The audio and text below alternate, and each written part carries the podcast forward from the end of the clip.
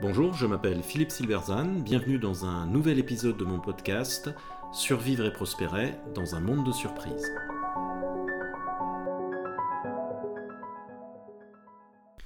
Agir en incertitude, 5 façons d'utiliser l'histoire. Comment agir face à une situation radicalement incertaine où se combinent la complexité, le manque d'informations et le caractère inédit? Il n'existe ni règle ni méthode infaillible, mais l'une des façons d'améliorer la prise de décision est d'utiliser l'histoire pour remettre la situation dans son contexte. L'historien Frank Gavin montre comment cette utilisation peut être concrètement mise en œuvre. Alors il peut sembler paradoxal de faire appel à l'histoire en situation d'incertitude, c'est-à-dire face à une situation qui est souvent inédite. Mais quelque inédite qu'elle soit, cette situation ne surgit pas dans l'instant. Elle est toujours le produit d'un développement parfois très long. L'épidémie de Covid devient visible en décembre 2019, mais sa source est très ancienne, elle est d'ailleurs difficile à identifier. Il y a donc une vraie valeur à adopter une perspective historique.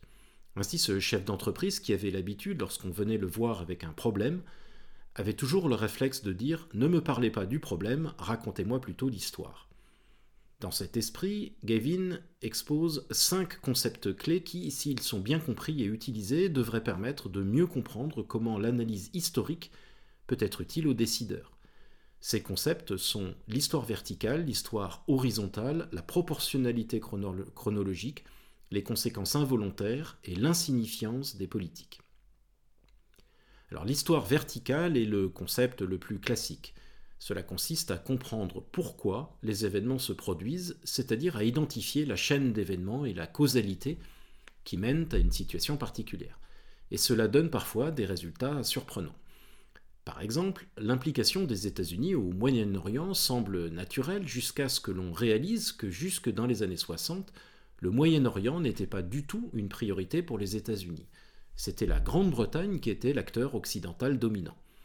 Alors ce qui a déclenché l'implication des États-Unis, c'est la guerre des Six Jours en 1967, qui a entraîné le retrait soudain d'une Grande-Bretagne exsangue financièrement et l'implication accrue de l'URSS, qui voyait dans la région un terrain propice au développement de sa sphère d'influence. En raison de la guerre du Vietnam et des pressions financières qui en résultaient, les États-Unis ne pouvaient pas simplement remplacer les Britanniques par une présence directe. Ils ont donc commencé à fournir un soutien militaire et politique massif à tout allié qu'ils pouvaient trouver dans la région et qui était prêt à soutenir leurs objectifs. Il y en avait trois en particulier, l'Arabie saoudite, Israël et l'Iran. Cela a eu des conséquences sur la politique américaine qui ont perduré bien au-delà de la guerre froide et conditionnent encore aujourd'hui la politique américaine. L'histoire horizontale s'intéresse à l'interconnexion des événements dans l'espace. Dans les années 60, les États-Unis ont commencé à subir une hémorragie de dollars et à perdre leurs réserves d'or. La pensée dominante des économistes était que cela allait produire une crise aussi sévère que celle de 1929. L'administration américaine était très inquiète de cette perspective, mais elle répugnait à faire ce que ses économistes recommandaient, c'est-à-dire augmenter les taux d'intérêt. Au lieu de cela, elle a cherché à réduire les dépenses étrangères. Une façon d'y parvenir était de réduire le nombre d'Américains à l'étranger, en particulier les 300 000 soldats américains vivant en Allemagne avec leurs familles. Mais cette réduction inquiétait les Allemands au plus haut point. En réponse au désengagement américain, ceux-ci commencent à envisager de se doter de l'arme nucléaire, une perspective inacceptable aussi bien pour les soviétiques que pour les Français et les Américains. Finalement, pour rassurer les Allemands, la décision fut prise d'installer des armes nucléaires sous contrôle américain et pour rassurer les soviétiques, les Américains leur proposèrent une série d'accords qui ont fini par devenir le traité de non-prolifération ou TNP. Qui sait aujourd'hui que le TNP est né d'un problème de balance de paiement? La proportionnalité chronologique consiste à évaluer les conséquences à long terme des événements, à savoir à distinguer ce qui compte et ce qui ne compte pas dans la montagne des faits quotidiens. Nous ne sommes pas forcément conscients que ce qui nous est présenté dans notre fil d'actualité favori est là parce qu'il a été sélectionné par quelqu'un, c'est-à-dire que nous obtenons les nouvelles à travers un filtre. Par conséquent, l'importance initiale d'un fait, c'est-à-dire sa couverture médiatique, n'a pas forcément à voir avec sa signification à long terme. Nous pourrions construire une matrice pour afficher l'attention initiale, haut ou basse, par rapport à l'importance à long terme, là aussi haute ou basse, d'un fait qui serait très intéressante. En bref, les événements dramatiques visibles peuvent évincer d'autres événements critiques ou des changements tectoniques. Un excellent exemple de ce phénomène est la guerre du Vietnam. Elle a fait la une des journaux pendant des années et elle est toujours aujourd'hui considérée comme l'un des principaux événements qui ont façonné les années 60 et 70. Quelle est sa signification à long terme? Pourtant probablement faible. La guerre des six jours de 67, en revanche, a été beaucoup moins médiatisée, mais comme on l'a vu plus haut, elle a conduit à une implication soutenue des États-Unis au Moyen-Orient et revêt toujours une importance majeure aujourd'hui, plus de 40 ans après. Les conséquences involontaires sont un concept classique. Nous ne sommes pas toujours en mesure de mesurer les conséquences réelles d'une décision, et parfois un résultat positif se révélera négatif à long terme ou vice-versa. Gavin développe l'exemple euh, de la perte de la guerre du Vietnam. À cette époque, elle était considérée comme un événement catastrophique aux États-Unis. Le Vietnam est devenu communiste et la présence américaine en Asie du Sud-Est a été fortement affaiblie, le tout à un coût politique, social et humain très élevé. Toutefois, Gavin soutient que cet échec a eu une conséquence très intéressante. Ayant quitté le Vietnam, les États-Unis ne représentaient plus une menace pour la Chine dans la région compte tenu de la tension croissante entre ce pays et l'URSS à cette époque, perdre cette guerre signifiait donc qu'un rapprochement entre les États-Unis et la Chine devenait possible. Les États-Unis ont donc gagné d'un seul coup un allié clé dans leur lutte contre l'URSS.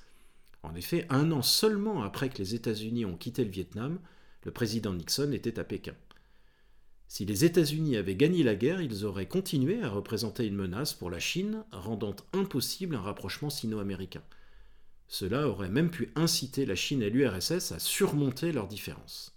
Comme le conclut Gavin, cela devrait sensibiliser les personnes occupant des postes à haute responsabilité au fait que les choses vont tourner bien différemment de ce qu'elles avaient prévu.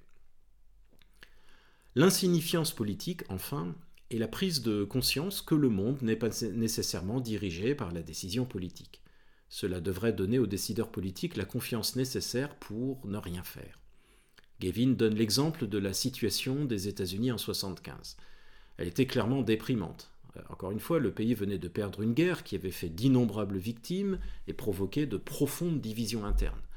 L'économie américaine stagnait tandis que le monde communiste semblait progresser inexorablement. L'avenir semblait bien sombre. Et pourtant, cinq ans plus tard, l'Amérique connaissait une très forte croissance qui allait durer de nombreuses années. Gavin cite trois exemples, selon lui, significatifs de cette période, mais largement ignorés à l'époque. La naissance d'Apple, l'émergence de la Napa Valley, dont un des vins fut euh, pour la première fois reconnu meilleur vin au monde au fameux Jugement de Paris en 1976, et le lancement de Star Wars. Tous trois qui vont à l'encontre de l'idée communément admise d'une Amérique euh, du nivellement par le bas. Apple, Napa Valley et Star Wars ne sont que des anecdotes, bien sûr, mais elles donnent néanmoins un sens de ce que beaucoup d'événements importants ne sont pas le produit de décisions politiques, et pourtant toutes les trois ont et continuent à avoir des, conséquences considérables en la matière. Le fait que rien n'indiquait en 1975 que les États-Unis étaient sur le point d'entamer une croissance économique de trois décennies, et que cette renaissance n'avait rien à voir avec les décideurs politiques, mais tout à voir avec l'esprit d'entreprise, illustre bien cette notion d'insignifiance politique montrée par l'histoire. Alors comme le note Gavin, il est probablement utopique que les historiens conseillent un jour euh, les décideurs. Un décideur, par exemple, a besoin de réponses concrètes, tandis que l'historien, lui, va dans la nuance. Toutefois, ces concepts peuvent être utiles pour éviter d'apporter des réponses simples, voire simplistes, à des, à des, situations complexes, et donc éviter des catastrophes comme celle de l'invasion de l'Irak en 2003, faites sur la base d'hypothèses pour la plupart erronées. Il y a naturellement des situations où le passé ne peut fournir de leçons utiles. C'est le cas lorsque le phénomène est totalement inédit, comme par exemple euh, le changement climatique. Mais même reconnaître cela est déjà utile pour le décideur. Faire appel à l'histoire a été un grand marqueur de la politique française, avec parfois un risque, celui d'en être prisonnier, mais la disparition progressive d'une culture historique, que personnellement j'observe particulièrement chez les dirigeants de la sphère économique et industrielle, est un handicap aux implications importantes car elle conduit à un appauvrissement de la qualité de la prise de décision. Il est important de recréer cette culture historique. Merci de votre attention. Vous pouvez retrouver cette chronique et bien d'autres sur mon blog www.philippe-silberzan.com. À bientôt.